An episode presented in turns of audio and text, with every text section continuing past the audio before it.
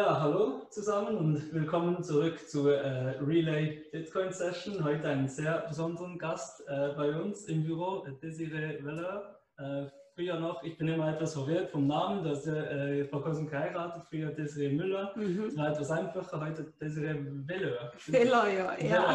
Entschuldigung. ja, genau. Und sie ist eine äh, sehr erfahrene äh, Asset Management Spezialistin aus der traditionellen Finanzwelt eigentlich und äh, jetzt seit äh, doch schon einer gewissen Zeit im Bitcoin- und Kryptobereich eben in dieser neuen äh, Finanzwelt tätig. Kannst du dich vielleicht kurz vorstellen und sagen, äh, wie du dazu gekommen bist und was du jetzt machst? Ja, klar, gerne. Ja, ich komme aus der traditionellen Finanzbranche. Ich habe ein traditionelles Studium gemacht, Banking and Finance an der Uni St. Gallen. War dann lange bei der Credit Suisse tätig im Portfolio Management und später bei Game Investments auch als Portfolio-Managerin auf einem äh, Aktienfonds, Long Short Aktien Europa. Und äh, ich hatte eine spannende Zeit, eine steile Lernkurve. Und mit der Zeit habe ich aber immer mehr gemerkt, äh, wie die traditionelle Finanzbranche unter Konsolidierungsdruck steht. Mhm. Ähm, ich habe wenig Wachstum gesehen. Es war viel Kostendruck. Es war dieser Shift von aktiv zu passiv verwalteten Produkten. Und ich empfand dieses Umfeld als ziemlich bedrückend. Und ich, äh, gleichzeitig habe ich gesehen, dass sich im Kryptobereich eine komplett neue Welt auftut. Mhm. Eine Welt, die wächst. Ähm, es gab neue Broker, neue Banken, neue Börsenplätze. Und diese Dynamik fand ich extrem äh, spannend. Mhm. Ich habe dann selber versucht, äh, ein bisschen auszuprobieren, diese Tokens zu analysieren, in einzelne zu investieren und diese sicher zu lagern. Mhm. Und obwohl ich das auf der einen Seite wahnsinnig spannend fand, äh, fand ich es auch extrem kompliziert, obwohl ich Erfahrung im Trading äh, mit Aktien hatte. Mhm. Und ich habe damals einen alten Arbeitskollegen kontaktiert, der sich schon sehr lange mit dieser Thematik auseinandergesetzt hatte. Und wir hatten uns entschlossen, äh, gemeinsam einen Kryptofonds zu lancieren, der eben Zugang zu einem diversifizierten Basket von Crypto-Tokens ermöglicht. Sehr cool. Und jetzt eben, du hast angesprochen, die Komplexität, oder? Ihr macht ja auch viel im Bereich Research und mhm. da habt ihr ein spannendes Paper geschrieben, eben auch zur äh, Bewertung. Also was ist denn der, äh, der Wert jetzt eben für dich, der wahre Wert von Bitcoin? Mhm. Ja, wie du es angesprochen hast, wir haben dann zwei Firmen gegründet, äh, die Swissrex in Liechtenstein die Swissrex macht Research, äh, das findet ihr auch auf äh, www.swissrexag.com. Mhm. Ähm, da kann man gratis unsere Paper downloaden. Ähm, die zweite Firma, die wir gegründet haben, ist die Crypto Consulting AG. Die ist hier in Zürich und die ist verantwortlich für, die, äh, für den Vertrieb mhm. von unseren Produkten an qualifizierte Investoren in der Schweiz. Also dort findet man mehr Produktinformationen. Und ähm, ja, was ist der faire Preis von Bitcoin? Ähm, wir haben unser Bewertungsmodell auf Angebot und Nachfrage gestützt, weil es ja keine Cashflows gibt, wie jetzt zum Beispiel bei Aktien, mhm. mussten wir uns eher auf Bewertungsmodelle wie bei Währungen stützen. Mhm. Und ähm, auf der Angebotsseite fließt da beispielsweise die Inflation rein, die ja bei jedem Token leicht anders ausgestaltet ist. Und ähm, auch die Umlaufgeschwindigkeit, mhm. weil je schneller sich ein Token bewegt oder wie, äh, je öfter er sich dreht. Ähm, das ist wie zusätzliches Angebot und das macht dann eine Preissteigerung schwieriger. Und bei Bitcoin ist es ganz speziell, weil immer mehr Leute Bitcoins halt halten, wie ein Wertaufbewahrungsmittel, mhm. ist das einer der wenigen Token, wo die Umlaufgeschwindigkeit eher stabil ist oder sogar sinkend. Mhm. Und das ist extrem attraktiv für einen Token unserer Meinung nach. Mhm. Und ähm, auf der Nachfrageseite kommen äh, Parameter rein wie ähm, wie eigentlich immer bei jungen Unternehmen. Wir rechnen mit einer S-Kurve. Also das ist die Adoptionsrate, mit der wir rechnen. Äh, am Anfang geht es ganz langsam, dann gibt, gibt es eine exponentielle Adoption und am Schluss wieder eine Abflachung eben mhm. im Sinne dieser S-Kurve. Und das fließt bei uns auf der Nachfrageseite rein. Okay. Und wenn wir diese Parameter nehmen und in unsere Formel setzen, dann kriegen wir einen fairen Wert für Bitcoin von 20.000 Ende dieses Jahres, Schweizer okay. Franken. Okay.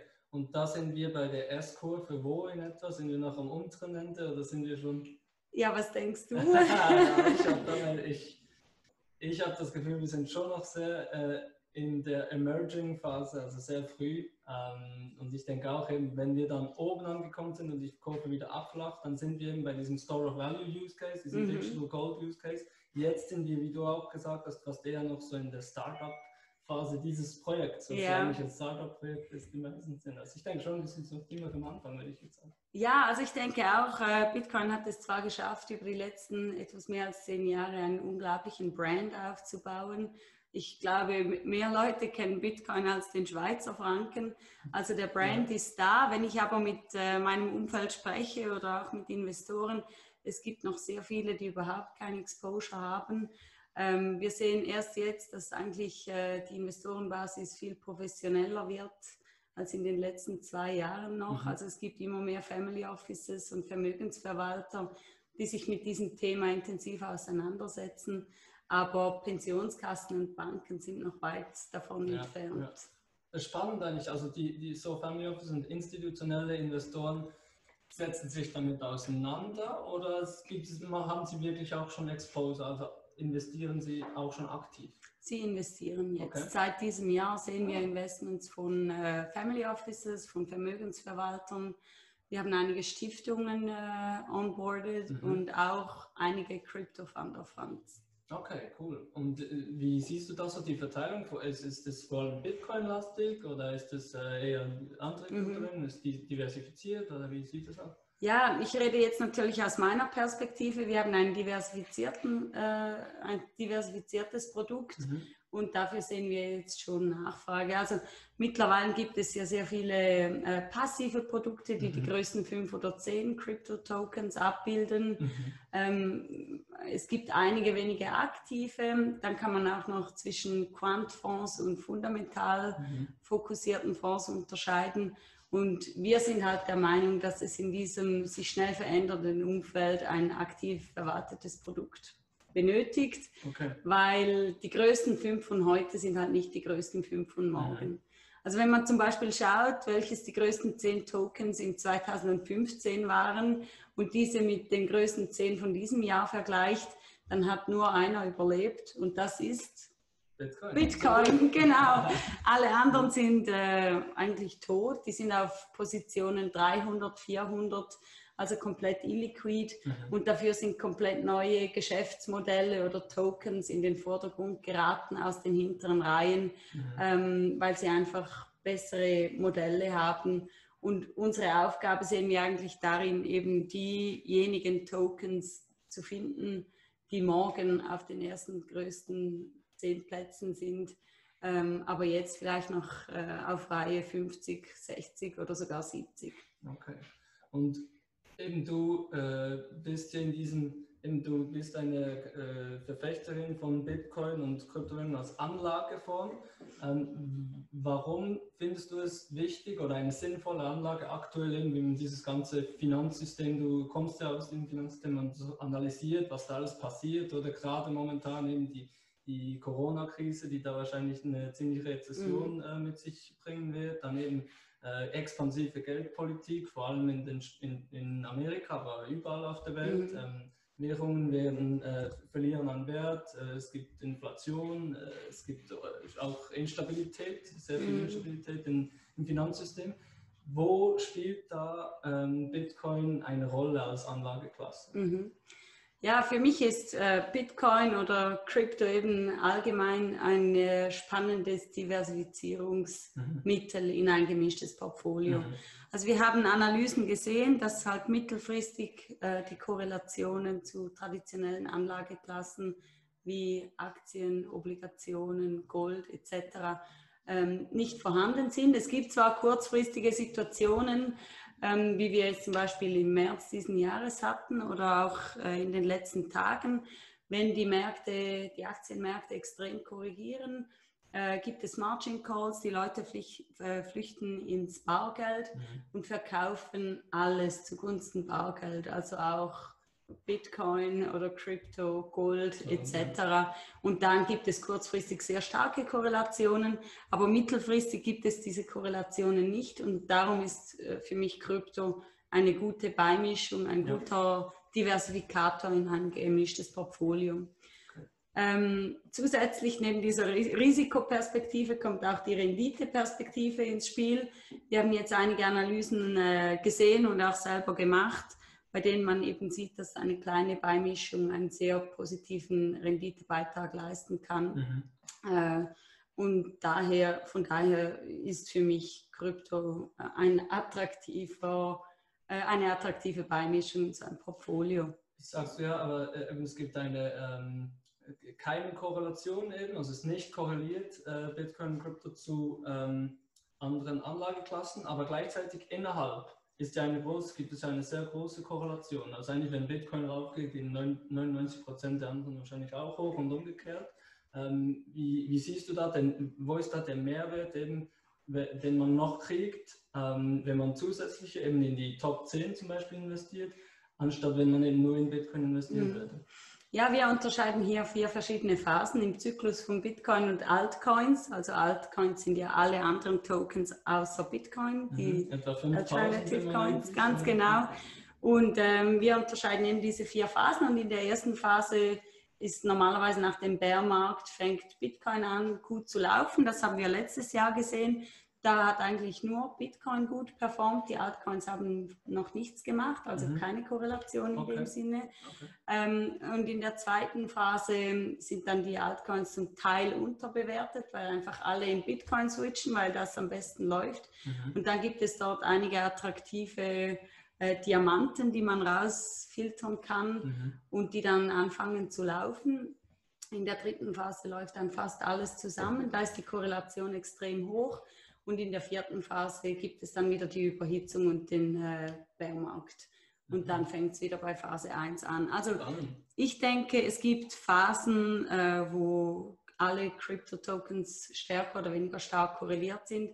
Je reifer der Markt aber wird, gibt es auch immer mehr Sektoren oder Small, Mid und Large Cap Tokens, mhm. die sich dann unterschiedlich verhalten als Gruppe. Fast. Ja, dann noch ein etwas, etwas mehr Return äh, rausholen kann, was aber dann halt auch mit, mit Risiken aber verbunden ist, eben weil, halt, ja. Ganz genau, also wenn man zum Beispiel äh, eines unserer Produkte anschaut, dann haben wir jetzt dieses Jahr eine positive Rendite von 150 Prozent erwirtschaftet nach Abzug aller Kosten mhm. durch die Investition in Altcoins, während Bitcoin in dieser Zeit ungefähr 40, 50 Prozent gemacht okay. hat. Okay, ah, interessant. Okay.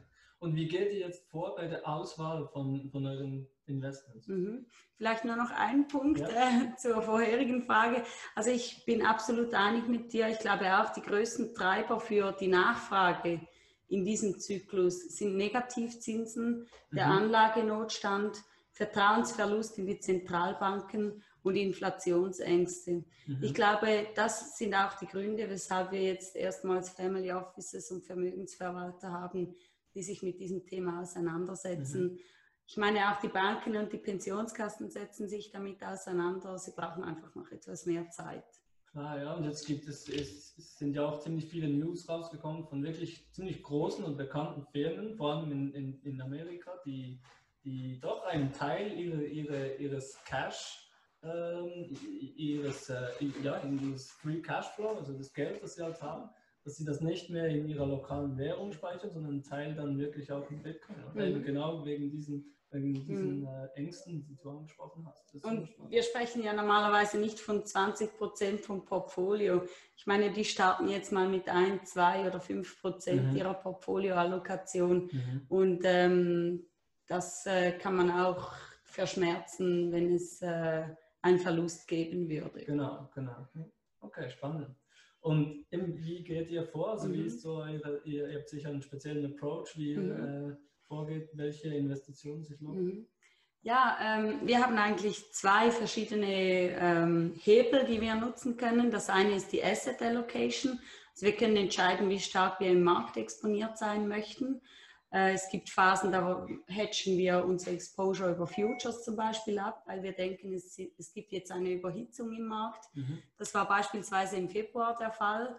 Da haben wir in unseren Modellen gesehen, dass der Markt überbewertet ist und wir haben unser Exposure in den Kryptomarkt auf 50 Prozent hinuntergefahren. Und natürlich konnten wir nicht mit Corona rechnen, aber als Corona kam, haben wir dann auf sehr tiefen Preisniveaus wieder zukaufen können mhm. und das Exposure wieder auf 100 Prozent erhöht. Okay, ja, spannend. Ja. Der zweite Hebel ist die Token-Selektion. Da schauen wir uns die größten 100 Tokens an, die es auf dem Markt gibt. Das sind meistens die liquidesten. Mhm. Ähm, wir legen dann noch einen Qualitäts- und Liquiditätsfilter drüber und haben am Schluss ein Universum von ungefähr 50 Tokens, in die wir in die man oh, investieren kann. Okay. Und äh, daraus äh, suchen wir dann ungefähr zehn verschiedene aus, die wir ins Portfolio nehmen. Mhm. Ähm, alles aufgrund unserer Bewertungsmethode, die eben auf dieser Formel aus Angebot und Nachfrage besteht. Okay, okay.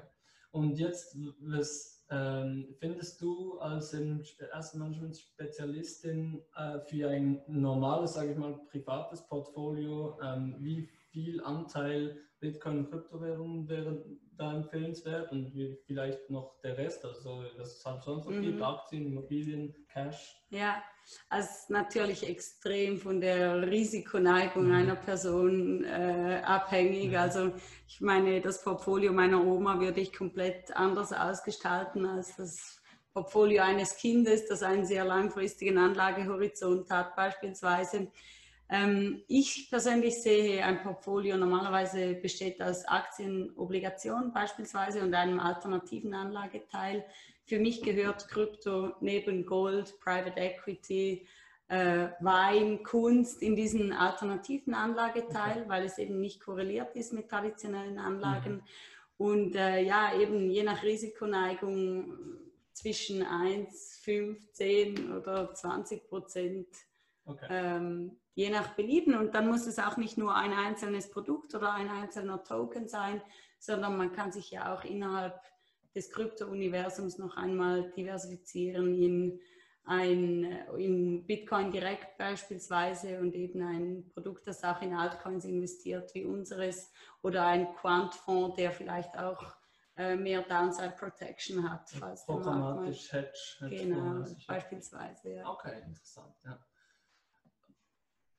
Und wann macht es denn eben, ihr, ähm, entwickelt und vertreibt ja Produkte, Finanzprodukte, ähm, das sind äh, Zertifikate, Fonds und so weiter, eigentlich die, diese, diese äh, äh, Finanztools, traditionellen, ähm, und wo man dann aber Exposure kriegt eben in seinem äh, Portfolio in Bitcoin und andere Kryptowährungen. Mhm. Man hält dann aber nicht selbst die Kryptowährungen, mhm. logischerweise. Äh, und dann gibt es eben auch die direkte, zum Beispiel Relay ist ja ein direktes mhm. Investmentvehikel, wo, wo, du direkt eigentlich Bitcoin äh, kaufen kannst mit deinem Bankkonto und du hast es dann direkt auf, auf deinem Phone. Mhm. und du hast die Keys, oder? Macht mhm. Self-Custody, Self ja. dann je nachdem noch äh, hoffentlich mit einer Hardware-Wallet sichern und so weiter. Wann findest du, macht es Sinn, eben in ein so ein Produkt indirekt zu investieren und wann macht es Sinn, direkt äh, zu investieren? Ja, unser Produkt ist ja eigentlich äh, Blödsinn, wenn man sich die Kryptowelt ansieht. Das ist genau das, was man nicht will.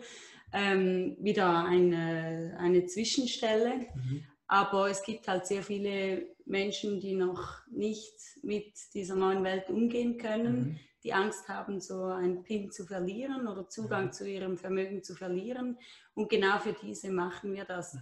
Unsere Zielgruppe sind eigentlich Leute, die gerne Exposure hätten die aber weder Zeit noch die Kapazität haben, sich mit diesen Tokens, mit der Analyse dieser Tokens auseinanderzusetzen mhm. und auch nicht wissen, wie man diese richt richtig ähm, lagert. Mhm. Ähm, die wollen ein traditionelles Finanzprodukt, das sie in ihr Depot buchen können und neben ihren Aktien von Banken oder äh, Pharmatiteln eben auch sehen, wie sich der Fonds entwickelt oder das Zertifikat. Mhm. Also das ist unsere Zielgruppe, die, die das noch nicht selber können. Ich glaube, die jüngere Generation, die ist schon sehr digital. Für mhm. die ist das eine Normalität fast, ähm, dass man auf dem Handy sein Vermögen hat und auch managt. Mhm. Und äh, die können das selber machen.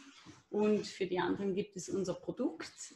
Wir sind aber schon auch dabei, neuere Wege abzuklären. Also wir würden gerne unseren Fonds tokenisieren. Mhm. Und ähm, das ist einfach regulatorisch im Moment noch extrem mhm. schwierig für uns. Aber wir sind im Gespräch und sobald das möglich ist, möchten wir eigentlich gerne ein Fonds, ein Zertifikat, ein Token okay. äh, anbieten, je nachdem, was der Kunde am liebsten möchte. Okay. Aber ich glaube, es ist eine Übergangsphase. Ich glaube, diese Produkte wie unseres, wie ein Fonds oder ein Zertifikat, ja. wird es nicht mehr sehr lange geben. Nachher wird alles über Tokens mhm. laufen. Mhm. Das hoffe ich auch. Ja, und dann hast du ja auch schon angesprochen, eben, das ist vielleicht die letzte Frage, was zur Asset Management Strategie angeht. Es gibt ja die aktiven Strategien und passive Strategien. Mhm. Ihr seid ja Verfechter aktiver Strategien, mhm. also wo man regelmäßig äh, Rebalances macht und tradet eigentlich mhm.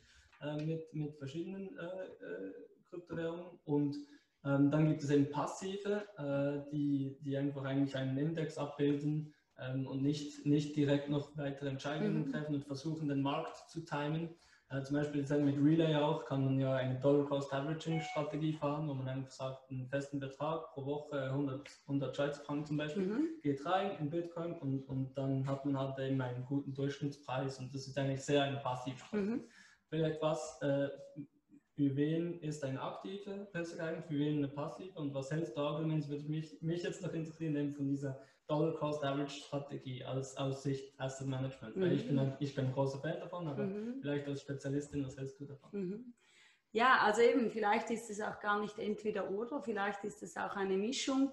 Für mich ist halt Bitcoin im Vergleich zu den Aktienmärkten oder zu den Technologietiteln wie Amazon schon riesengroß, bekannt, hat eine verhältnismäßig große Marktkapitalisierung, ein Brand geschaffen und die Frage ist halt, äh, wie groß ist das Potenzial noch nach oben? Mhm. Und auf der anderen Seite, äh, wenn man halt zum Beispiel Google entdeckt hätte um das Jahr 2000, da hatte es noch eine Marktkapitalisierung von einer Million, also war noch relativ klein und mhm. Äh, hätte man es dort gekauft, hätte man ein unglaubliches Upside gehabt. Natürlich war Google damals auch ein riskanter Titel mit sehr viel Konkurrenz und man wusste noch nicht, wer überlebt. Aber ich denke, es macht halt schon auch Sinn, diese neuen Geschäftsmodelle im Portfolio zu haben, die eben noch meiner Meinung nach mehr Potenzial nach oben haben, weil sie einfach neu und noch relativ unbekannt sind. Mhm. Und eben für mich, äh, ich finde auch eine Kombination gut. Also mhm. ähm, ich persönlich halte auch äh, einige Bitcoins und bin auch in unsere Strategie investiert. Mhm. Ähm, neben einigen traditionellen Anlagen äh, bin ich schon sehr stark im Kryptobereich investiert. Ich glaube daran, dass das die ja. Mhm. Zukunft ist. Und zu eurem Produkt, äh, ja, ich finde das eine gute Idee, dass man eigentlich ähm, stufenweise einsteigt. Mhm. Das äh, sage ich auch immer unseren Investoren, einsteigt und aussteigt, einfach mhm. um einen guten durchschnittlichen Preis zu kriegen mhm. und halt auch ein bisschen von der Emotion abzukoppeln. Genau. Das finde ich extrem wichtig. Ja, ja. Vor allem halt Retail-Investoren, die mhm. eben, wenn der Preis irgendwie 10% mal sinkt, was gut passieren kann bei Bitcoin dass, dass die dann gerade raus rushen und auf der anderen Seite, wenn es dann hochgeht, haben sie das Gefühl, ja, ich muss jetzt einen Kredit aufnehmen und investieren. Nein, eigentlich eben. Eigentlich müsste man es umgekehrt machen, oder? Ja, sogar, ja, genau. Ja, Investoren sind sehr prozyklisch. Wenn es läuft, kaufen sie. Wenn es nicht läuft, Nein, äh, dann äh, passiert nichts. Und äh, eigentlich macht es halt oft Sinn, zu kaufen, äh, wenn, wenn die Kanonen donnern und, und eben dann genau und eher zu verkaufen, wenn, wenn halt die Performance mal gut ist. Ja. Oder eben einfach äh, ohne, ohne die ganzen Emotionen regelmäßig was rein. Äh, genau. Absolut. Man, da haben wir natürlich nicht, nie die großen Picks, also eben der Google-Pick hat man dann auch nicht. Aber dafür ist die, die, das Risiko, die Verlustchance ist eben noch und die Volatilität ist halt alles sehr eingeschränkt ist wahrscheinlich auch so ein Mindset, eine Mindset-Frage. Will man, ist man ein Trader mm. oder ist man ein ja, Spar, Spar, Sparfuchs? Ja, genau. Also äh, und die Altcoin-Exposure kann man ja trotzdem eben auch über ein Produkt wie unseres abdecken. Da kannst du auch jeden Monat einen fixen Betrag nachschütten oder mhm. eben äh, dann auch verkaufen. Mhm. Also auch hier hast du die Möglichkeiten, einen guten Einstiegs- und Ausstiegspreis zu kriegen, indem mhm. du einfach regelmäßige Zahlungen machst. Und jetzt ähm, sagst du eben, äh, Bitcoin ist jetzt das Amazon und ist schon ziemlich groß und etabliert. Könnte aber auch noch sein, dass eben ein Altcoin zum Beispiel die gleiche Entwicklung durchmacht oder sogar Bitcoin noch überholt. Was wären denn die Gründe, dass eben Bitcoin jetzt noch scheitern könnte oder überholt werden könnte von einem anderen Token? Mhm. Also ich glaube schon auch, dass Bitcoin einen, unglaublich, äh, einen unglaublichen Brand aufgebaut hat und ich sehe auch die Funktion in Bitcoin als Wertaufbewahrungsmittel. Für mich gehört das äh, Bitcoin auch in ein Portfolio, eben mhm. wie Gold als Vergleich ja. aus der traditionellen Welt. Klar, regulatorisch kann immer mal wieder was passieren. Es kann zwar nicht äh, komplett verboten werden, aber äh, es kann einem schon massiv erschwert werden. Mhm. Ich finde es hier in der Schweiz toll, dass wir ähm, FINMA regulierte Kryptobanken mittlerweile haben, mhm. haben. Das zeigt auch ein bisschen die Offenheit des Regulators. Ich glaube nicht mehr, dass das komplett wegreguliert wird. Mhm. Aber in anderen Ländern, wie zum Beispiel China, gibt es immer wieder Vorstöße, die es einfach schwierig machen können. Ähm, ein weiteres Thema, das wir uns auch immer wieder anschauen, ist halt ähm, äh, strukturierte Produkte oder synthetische Produkte, die es jetzt immer mehr auch auf der Blockchain gibt, mhm. äh, im Zusammenhang mit Decentralized Finance. Mhm. Bitcoin ist ja eigentlich begrenzt auf 21 Millionen Stück und das macht ihn rar und attraktiv.